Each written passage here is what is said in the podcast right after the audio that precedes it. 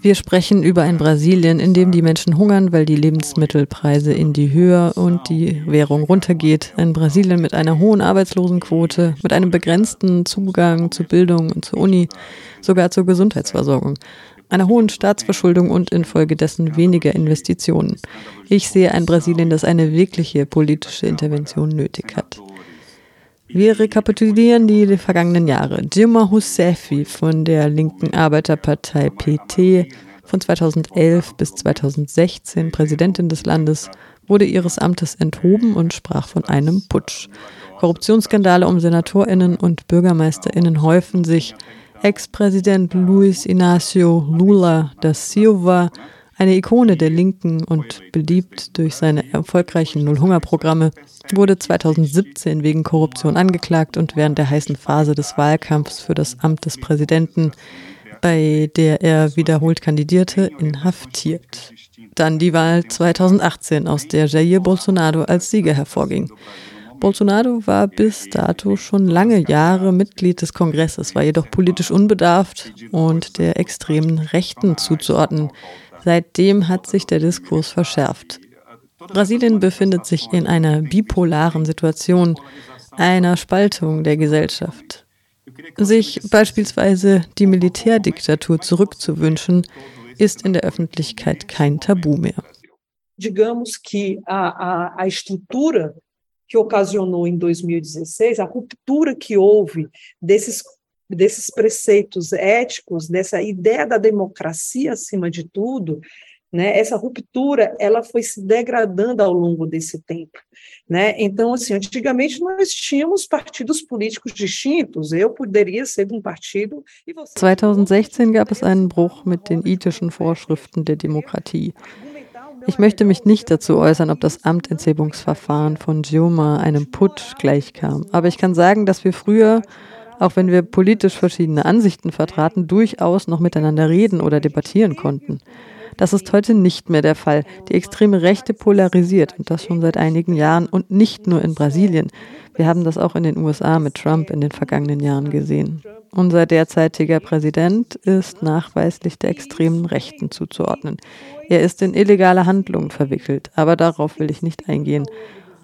Er handelt politisch und juristisch unmoralisch. Und das schafft Präzedenzfälle, die ich für sehr gefährlich für einen demokratischen Rechtsstaat halte.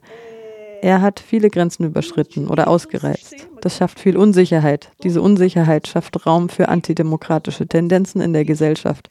Das Gerede vom Putsch, der passieren soll, falls Bolsonaro nicht als Gewinner aus den Wahlen hervorgehen sollte, zum Beispiel. Wir leben also in einer hochpolarisierten Gesellschaft und die Leute haben Angst, sich offen politisch zu positionieren, weil sie Vergeltungsmaßnahmen fürchten. Heute ist Politik in Brasilien wie Fußball. Wenn du eine andere Meinung vertrittst als ich, dann bist du mein Feind. Die Leute sprechen nicht mehr über Politik. Es geht nur darum, den Status quo aufrechtzuerhalten oder eben nicht. Was 2016 passierte, war, dass die Korruption einer einzigen politischen Partei, der PT, in Brasilien zugeordnet wurde. Das ist absurd, denn wir alle wissen, dass Korruption allgegenwärtig ist, in allen politischen Parteien, auf allen Ebenen. A gente vive dentro de uma polarização hoje em dia em que as pessoas têm medo de se posicionar politicamente, abertamente, por conta de retaliações né, e se transformou não em uma posição política ou de um pensamento político distinto. Hoje em dia se trata praticamente de eu sou isso, você é aquilo, como uma disputa de futebol, como uma disputa de times. Então você é meu inimigo. Você não é o meu opositor, como era antigamente. Hoje em dia você é meu inimigo. Né? E isso são todos os conceitos de inimizade que você possa imaginar dentro do âmbito de relações. Sim. Então, eu queria saber de você Auf die Agenda der Arbeiterpartei PT angesprochen, erwiderte Marlene dies. sobre essa agenda específica do PT. Clécio, é muito interessante a tua pergunta, até porque o cenário que está montado, ele está muito estável. Né? Ele já está muito estável, muito antes mesmo de se oficializar o início do período eleitoral. Né? Nós temos ali o Luiz Inácio Lula da Silva variando entre 43% e 47%. A gente tem o resultado da Datafolha Lula ist sehr stabil. Luis Inácio Lula da Silva hat zwischen 43 und 47 Prozent Zustimmung. Er schwankt also um die zwei, drei Punkte. Das bedeutet auch, dass beide Spitzenkandidaten, der derzeitige Präsident Bolsonaro und Lula, stabil sind mit ihren Anhängerinnenschaften. Bolsonaro hat sogar steigende Zustimmung. Das zeigt, dass die Wählerinnen eine sehr klare Meinung haben in ihrem Wahlverhalten. Diese Leute werden ihre Meinung wohl nicht mehr ändern. Der berühmte dritte Weg wäre ein Sieg der KandidatInnen Ciro Gomes, Simone Tebici oder, oder João Doria. Für die Stichwahl, die wahrscheinlich zwischen den beiden Spitzenkandidaten anstehen wird, hat Lula die höchste Zustimmung. Niemand rechnet damit, dass Lula in der ersten Runde gewinnen wird. Der aktuelle Präsident hat seine Strategie nun geändert. Er bereut nun öffentlich seine Fehler. Damit will er sein Image ändern, empathischer erscheinen und vor allem die weiblichen Wählerinnen zu gewinnen. Das ändert aber nichts daran, dass er in der jüngsten Vergangenheit wie auch in den letzten Jahren eine sehr frauenverachtende Politik vertreten hat und auch mit sexistischen Aussagen während seiner Kampagne auffiel. Lula seinerseits möchte öffentliche Strukturen wieder aufbauen, die während der letzten vier, fünf Jahre abgebaut wurden.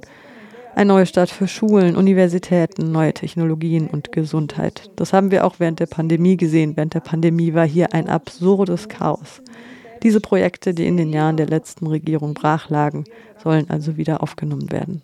Se você não investe nisso, você está fazendo algo, ao meu ver, projeto PT visa muito retomar vários projetos que foram é, excluídos, que foram é, é, é, acabados, né, que se acabaram durante o período deste último governo, e fazer um, um, reenvio de verbas, né, fazer um ajuste de verbas ministeriais para determinados setores.